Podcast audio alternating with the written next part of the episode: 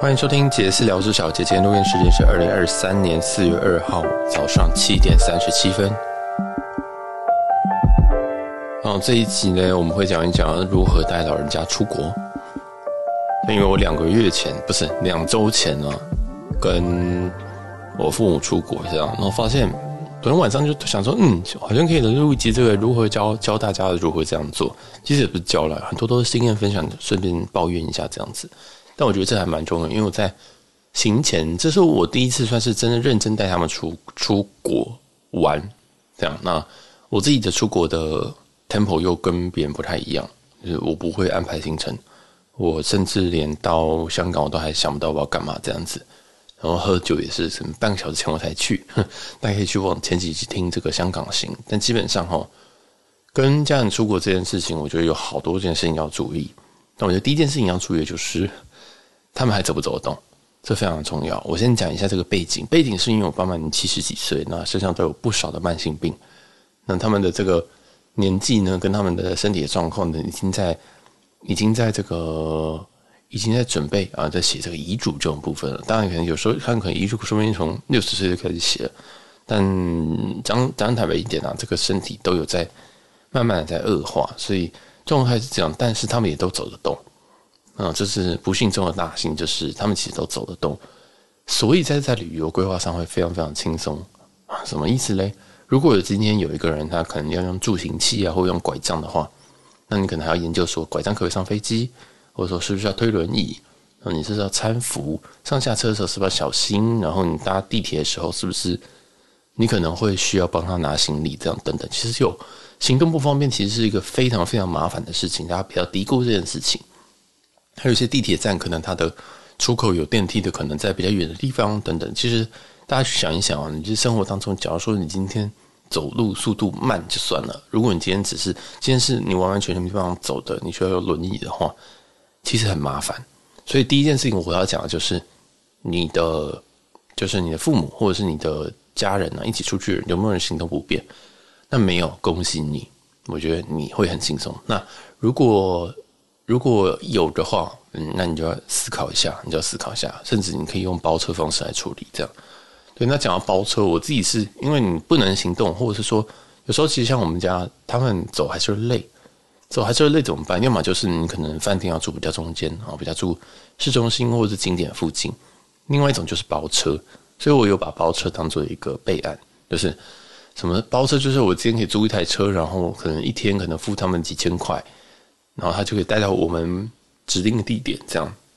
在台湾这个相对便宜，但是在国外哈有够贵，所以这个东西哈，但诶没有把它，我我没有我我还是没有把它塞进来，因为真的是太贵了，所以大家就可以考虑一下这个这个东西。好，那这个就是我觉得最重要的第一件事情，就是他们还能不能走。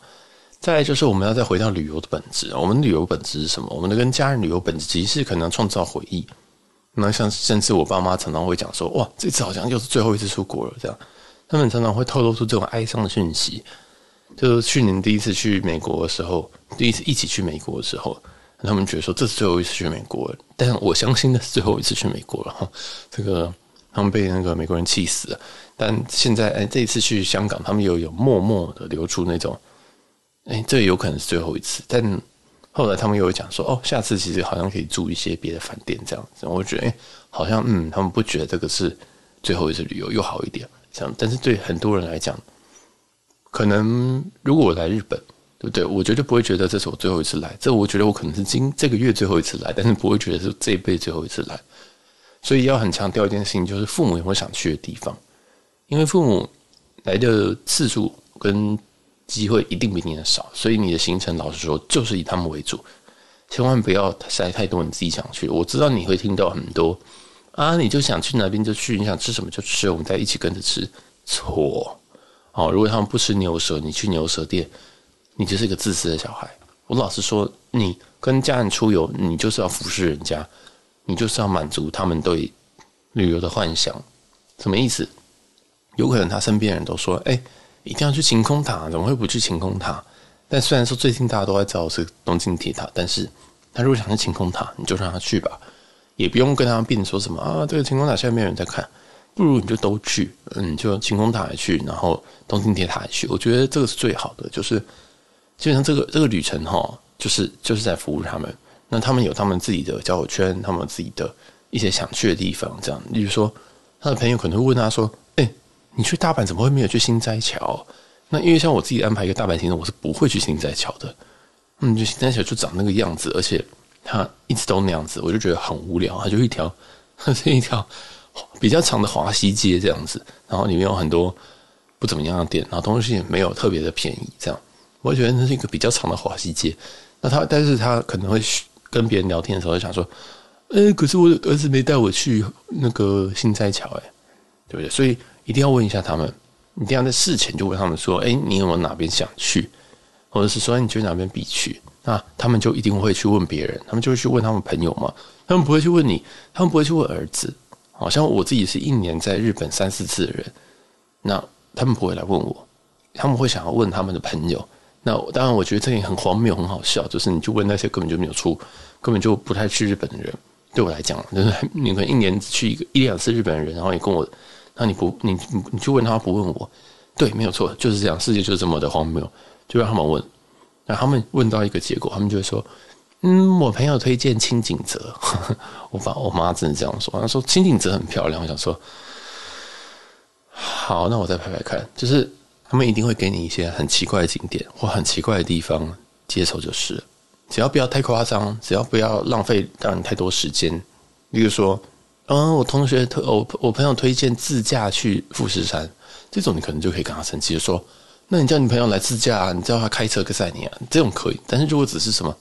晴空塔就去吧，这顶多花个一两个小时就去，真的，我告诉你，一样带人老人家出游或带家人出游，带这个字代表你是领导，你是领队，你是领队，你不是你不是核心，你知道吗？你只是付钱去，你只是负责去付钱的，或者是你只是负责去带他们的，但是你没有话语权，你的话语权有，但是很少。不要把你当做说，我跟你们去了，所以我们现在跟你两个去，我应该要三分之一话语权。没有错，你要完全把他们以他们为中心，这样。所以，所以所有的行程，请绕着他们去排。那你在排行程当中，我必须一定要讲的一件事情就是，你要跟他们讨论，要讨论。不太建议你自己排完，除非你们已经就是旅游一起很久了，你知道吗？你每次都是你规划，他们都很放心你。如果不是这样子的话，前几次我都建议你一定要跟他们讨论，讨论说，比如说你想要去哪边，你想吃什么，然后你想要玩什么，这样。那我告诉你，像我父母就是说都可以啊，都好吃啊。哼哼，他说哦，日本应该都好吃吧？这种这种人，你就要丢给他一些垃圾东西。就是之前之前前几期有讲过，不是啊，大概很久以前讲过这个麦当劳法则。你就跟他说，那你说都可以哦，那你吃吉野家吗？哦，那他如果说哦，吉野家日本吉野家是不是很好吃？可以呀，好，那他就有，他就可能真的可以接受这个东西。你要真的丢东西给他哦，例如说他说哦，日本人应该都好吃吧，都可以吧？那我就会问他说，那你觉得这一餐大概？你觉得这几餐你想吃什么？他说都可以。好，我就说那我们吃麦当劳，因为我其实去日本我很常吃麦当劳跟星巴克。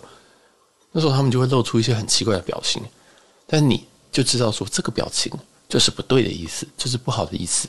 只要你感受到了这个东西在旅程当中就是错的，就比如说，嗯，他们不想要，好，这就要这个表情啊，就要测试一下。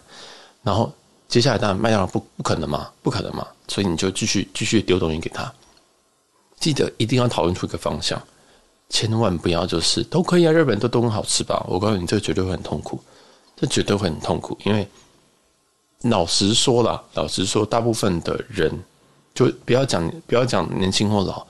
甚至跟我出来过的人都不太能够接受，就是太随意的东西。我说太随意的东西就是太 random 的东西，就是我们这一餐可能吃的是拉面，有可能吃沾面，有可能吃 sukiya，有可能吃呃旭旭苑，也有可能吃路边的什么和牛，有可能去吃寿喜烧。其实大部分人是没有办法接受这么这么这么没有一个方向的东西。大家懂我的意思吗？因为老人家是更没有办法接受，你一定要给他一个方向。比如说，我们这一仗这一餐，我们就试试看拉面。那拉面我们就挑几家，你可以有备选嘛？因为其实现在日本很多店都在排队，尤其你在挑名店的时候，请务必预约。我觉得疫情前、疫情后最大的差别就是，为什么讲这个？要预约，尤其跟家人一定是三四五个人以上，拜托预约，不要不要耍智障，不要现场排。你现场排，你人一多，很常会被分两桌。那被分两桌，家人就会害怕，家人害怕说：“呃，我不知道怎么点餐什么的。”那就很麻烦，哦，很麻烦，很麻烦。所以能预约的，拜托预约起来。我们继续讲回来行程。行程一定要跟家人讨论，而且不可以有那种很模糊的东西，就是说我们这天吃什么都可以耶，这样，或者说什么，除非你家人真的是能够自理那种人，因为我有遇过，我听过那种家人是比你还熟的，他说哦，我知道这里有什么，这里有什么，这里有什么，那我就去附近吃，那种 OK。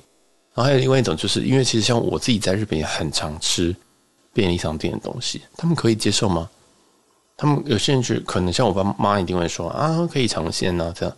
但是也不能餐餐都吃，像我自己是来，我现在我现在刚好在大阪嘛，然后我其实来这边四天了，我四天吃了两家拉面，那两家拉面都不到一千块日币，然后我吃一餐摩斯，跟着一餐麦当劳，喝了三杯的星巴克，吃了两天的 Lawson，吃了一天的 Family Mart，就是我的生，我如果这我可以这样过，但是你父母今天难得来了，他们可能不会想这样过。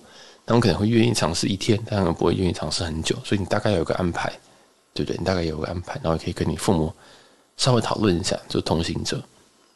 好，那再来行前哈，除了行程以外，还有一个很重要是行李。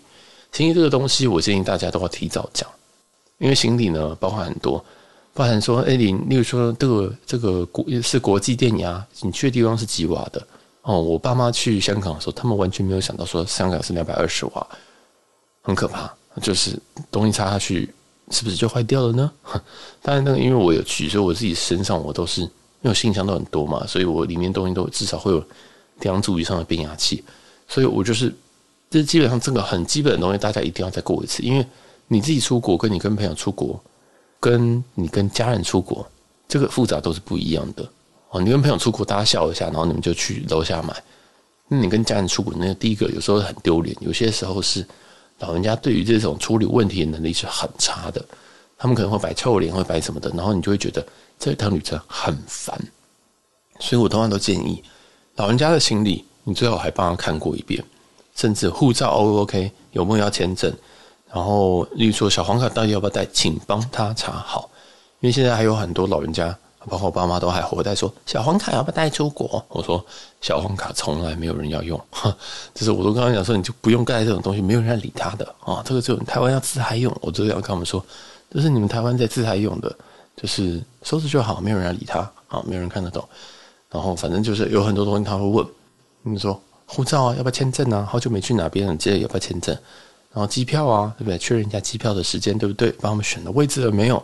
然后他们位置，他们喜欢坐在一起，还是坐在窗边，还是喜欢靠走道，对不对？因为像我爸妈是尿尿小童啊，就是年纪大的那个膀胱本来就会比较比较小一点，所以这个一定的。那你要可以问一下他们，就是说你要想要窗边还是什么？甚至我有时候在买机票的时候，我就会看，如果今天有那种二四二的位置，我就会把他们塞在二那边，然后我坐前一排，这样就是他们就可以方便的直接去上厕所，不需要很不好意思，就是。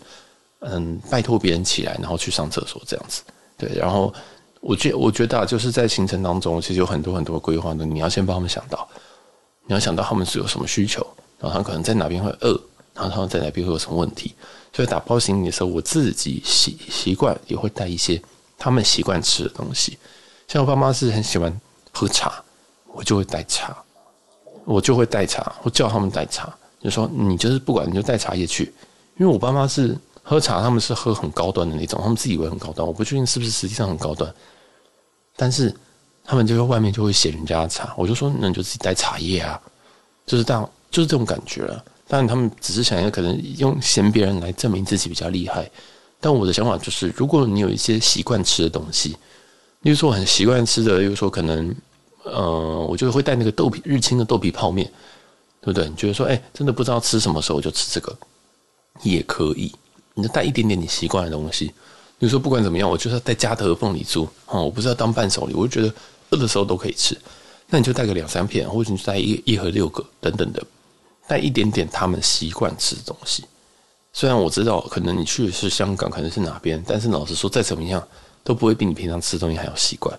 所以如果尤其像呃我爸妈去美国的时候，他们就带太少习惯吃的东西，所以东西都吃得非常的不习惯。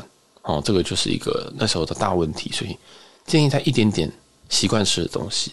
那如果你去的地方他们就已经习惯，当然是最好。那你可以带一点宵夜跟零嘴，真的是带点宵夜零嘴。我告诉你，老人家饿起来那个吵闹程度是更可怕的。但而且他们还不会告诉你说是是是他因为他们饿了。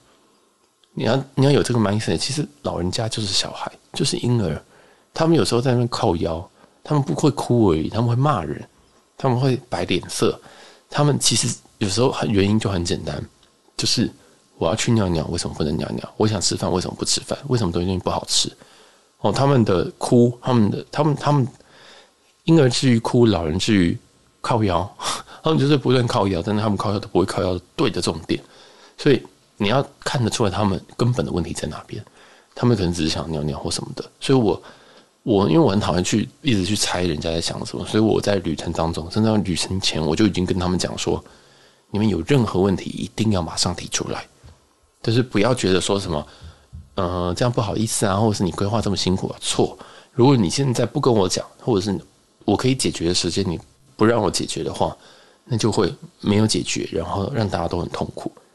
哦，就假如说你今天，假如说我今天在这个车站里面走很快，走冲冲超快，因为我自己走路是很快的人。然后你跟在我后面，你可能第一个，你即使你跟得到那个速度，但你可能想尿尿，你可能看到我走超级快，所以你觉得说，哦，他现在应该很急，哦，他现应该很急，好像想要去哪边，所以我现在想要先憋尿一下，不知道走多久才到这个下个地方，我再憋到那边再尿尿好了。那你越憋越久，你就会发现说，哎，天哪，这个他好像还要继续走下去，我们不知道还要走多久这样子。所以这种状况最好状况就是，如果你当你想尿尿的时候，你马上跟我说，那我可能会跟你讲说，嗯，现在有厕所没有错，但是三分钟之后有个比较干净的厕所，那你要不要在我们去那边上三分钟可以吗？懂意思吗？就是你当下就要沟通，你当下都告诉你的需求。那因为我对这个地方熟，所以我可以告诉你一些解法。一个就是你这边左转这间厕所，但这个比较旧，你很急就用这个。第二个是三分钟之后有一间大间的厕所，干净一点，你要不要用那间？还是说，诶，其实我们再走十分钟就到就要回饭店了，你要不要回饭店？那个，然后你自己再评估嘛，你觉得说，哦，我也不太急，那我就赶快回饭店。这样，那这也是一种方式啊。但是如果都不讲，就是哦，你就看这个你自己儿子这边往前冲冲冲冲冲冲，那你在后面觉得跟得很辛苦。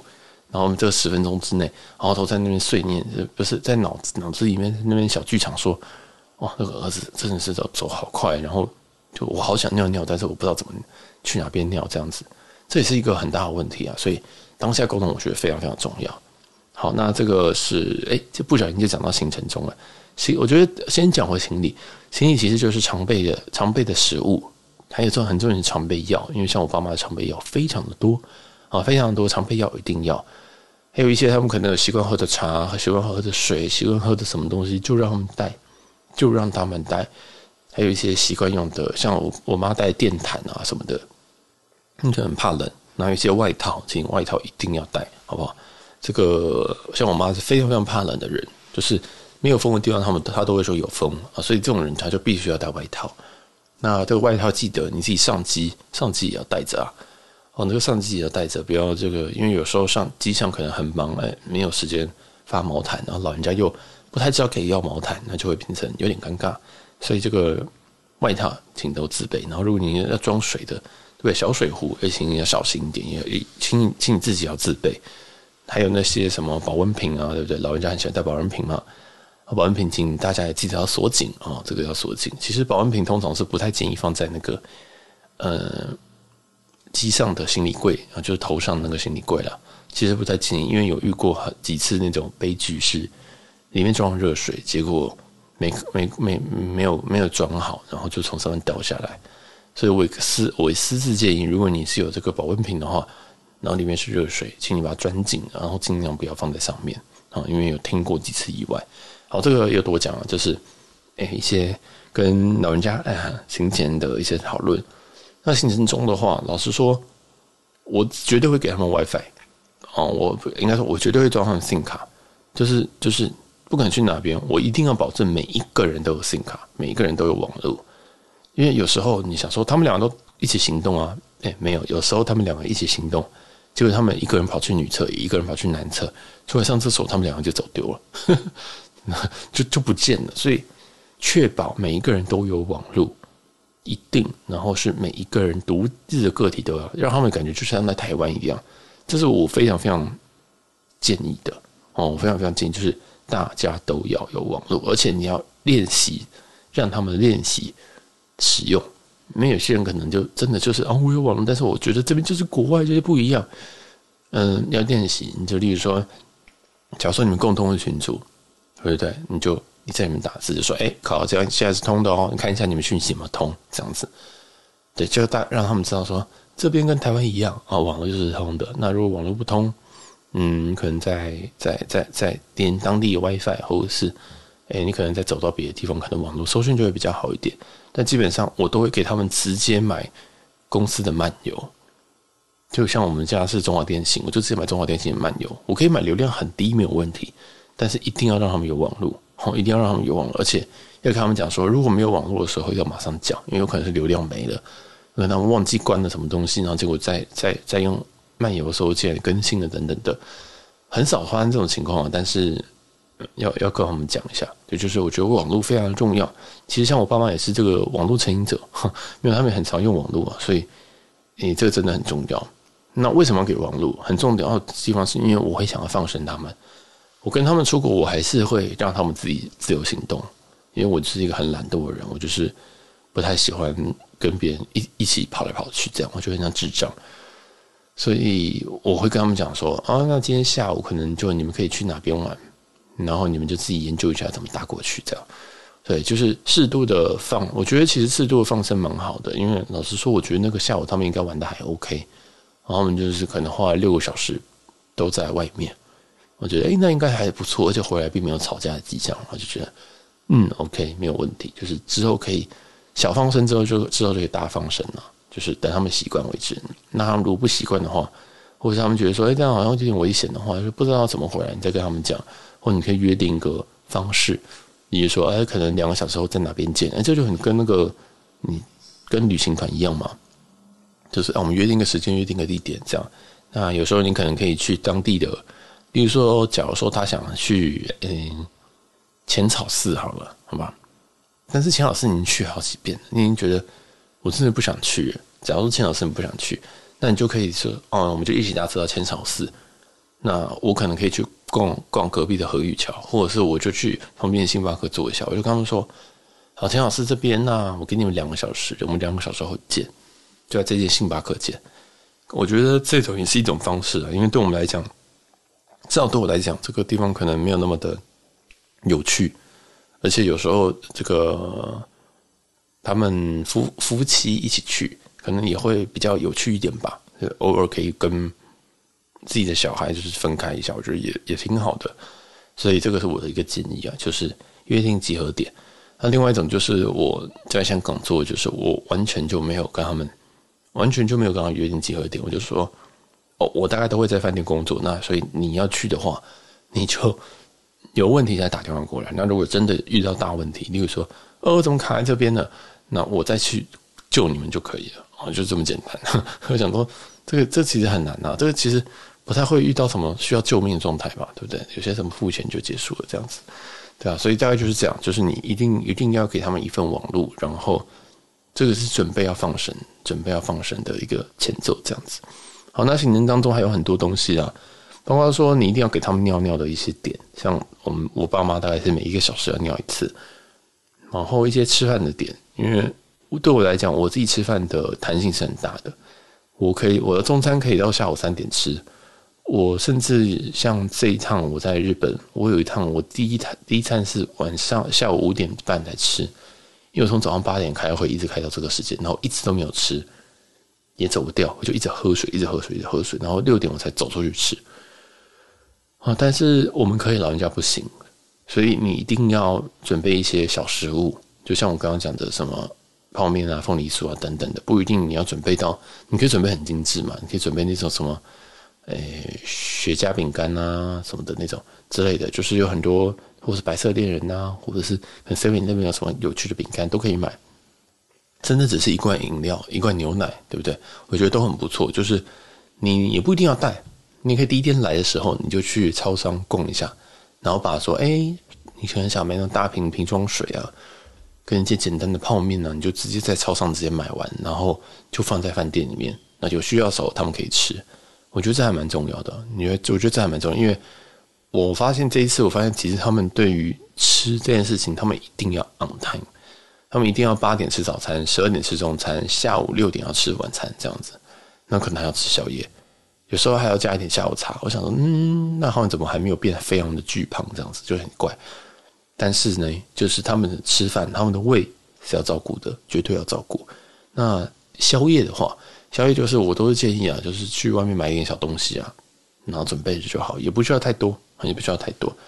那再来是一些像茶水啊这种东西，就是看你自己要不要带。那我自己的习惯，我是第一天晚上我都会去买外面买瓶装水。那如果当地像日本有些水果很好吃，我第一天我就去超市买。那这样子就还蛮轻松的，就是整趟旅行会会会好好很多啊，这样子。好，那这是行程中的部分。那最后来就是行程后。当然，虽然你回到了台北，但是通常啊，老人家啊，这种他们都会给你面子啊，想说你带他们出国很辛苦，所以他们通常都不太会讲你坏话。但是你一定要主动问说，你觉得哪边不太好？就是哎哎，如果我们都希望每一次的旅游会比每一次更好嘛，那我们也不希望说这个关系或是这个东西，哎，是是是没有在进步空间的，所以一定要问他们这件事情。好，这个检讨是比什么东西都还重要。这样我这次问他们就说。饭店太贵，下次就不用住这么贵。哈，就是因为我这次住的是香港四季，四季一个晚上三四万。那一定有很多人说香港四季是我想住的，不是，我没有想住四季，因为这是我爸想要住的。我爸他住过半岛，住过文华，在在香港，那他就想说，那我要住住看四季，因为四季讲世俗一点，就是它比较有名嘛，它是有名的高级酒店。所以我今天如果去请让他们住那个什么 Ritz Carlton，对，丽思卡尔顿。他们连听都没有听过。今天住瑰丽，他们连听都没有听过。他们不会去住一些这种连听都没有听过的东西，因为大家都还是很世俗，就想要住一些自己听过的高级东西这样子。所以我们就住了。那我也知道说这间本来就是不能说本来啊，就是它就是贵。然后当然它很多东西都很好，但他们住完之后一次也知道说啊，下次其实不用住到一晚三四万的这样子。那我觉得也很好，那我觉得要剩下的，剩下的我们就没，好像没什么 complain 吧，好像没什么 complain，就是应该是都还 OK。对，但我觉得这个检讨是非常必要，甚至有时候在中间，比如说今天吃完这一餐，哦，那我就会跟他们讲说，那你觉得如何？对，我就用讨论的方式跟他们确认说，他们喜不喜欢这间餐厅，因为像我们吃天龙轩，我们也都一致的觉得不需要再去，我们都觉得天哪，完全吃不到。那一餐两万八台币，然后完全不知道在干嘛。当然，它是米其林三星，它是香港最强的中餐厅，可能没有之一。但是我们的味蕾都没有到那边，我们没有品到那边去，所以这种感觉大家理解吗？就是贵跟高级那是另外一回事。你们的满足有没有 meet 到那个花费，也是另外一件事情。那也要确认这个父母他有没有开心，有没有满意，或者是说他们对于你这些安排。有没有一些怨言？例如说，他们可能觉得说走太久了，哦，饭店离车站太久了，那你可能以后就要把安排的比较短点。就真的就是这样，就是就是就是呃，可能你可以去做未来做一些调整。那像我妈就会觉得说，她比较想要住的是，呃，就是一不二食的。那时候我想说一泊二十，那我们现在东西都是一泊二十啊。你说一泊，然后你隔天早餐，这不叫二十吗？哦，后来我才发现，他一直在讲东西。他想住的东西一直是温泉饭店，他想住的一直都是度假村。他一直没有讲出关键字，就是度假村或者是温泉饭店。他就一直想要住那种烂在饭店里面，什么事情都不用做的。虽然四季也是可以烂在饭店里面都不用做，但是他毕竟还是一个比较现代的，呃的装潢。所以他我现在才发现，他原来想要是那个，好，但他就讲不出来，所以。要记得，这个你跟他们在沟通的时候，他们一定会词不达意，甚至他们都不知道他们自己要什么，这很正常，这很正常。我感觉，虽然我刚开始我觉得怎么会有这种人，怎么会不知道自己要什么，不知道自己要什么人，但全世界大多数，那你要满足人家，你就是要要么就是要创造需求给他们，要么就是要满足他们潜在的需求。什么是创造需求？创造需求是说，哦，那我这一趟我就给你们一个奢华之旅，对不对？我就创造一个奢华之旅的这个 title，然后你们去都很奢华，他们就觉得说，哦，这趟好奢华，好棒，好体验啊，这样子。这个就是创造。那如果你今天是满足他们潜在需求，就像我妈，我妈，我看我现在问半天，我才知道说，原来她想要的是度假村，所以我可能要去看看虹夕诺雅，可能会想要看看界，我想要看看一些比较这种全包，最好是那种坐在那边，然后什么事情都不用做的那种度假村，然后看个海，或者在山里面等等的。我发现哦，原来他想要这样。那我跟他对焦完之后，我就知道说，哦，他原来喜欢这种东西。嗯，之后再来满足他这件事情。好，所以你发现我讲来讲去，真的他很像在对小孩，他很像在对顾客，甚至很像在对皇上。那这是一个很累的一个过程，真的，你带家人出去真的是一个吃力不讨好的事情。但这个回忆，我觉得是应该是值得的啦。好，每个人家庭状况不一样，像我家庭状况这么差的人都可以带他们出去，而且他们只扛不上一件事情，叫做饭店太贵。好，那我觉得这是好事，我觉得这是好事。对，就是。大家也可以试试看。那这一集就是我对带老人家的一些小心得跟一些小小秘诀。记得一定要跟他们不断的对焦，不断的确认说我东西有没有需要改动，然后也要展现你的弹性。不能说我今天这餐，我今天就已经定了，啊，能怎么办？有时候其实换掉就算了，因为对他们来讲，钱有时候不是最重要的东西。好，你可以稍微有一点点弹性，或者多一点选择这样子。然后嗯，沟通吧，沟通还是最重要的一件事情。好，那这一集就先到这边。如果喜欢这一集的话，或喜欢我们节目的话，记得帮我们到 Apple Podcast 给帮我们五星好评价。那也可以留言一下，告诉我你对这一集的想法。那喜欢的话，顺便到 Instagram 帮我们留个言，或者是帮我们按个赞，追随一下啦。我们的 Instagram 在这个 Pocket 下面的 Show Note 里面。那我们同样也有这个抖内跟每个月的订阅，也大家可以参考一下。我是小杰，我们下一集再见喽，拜拜。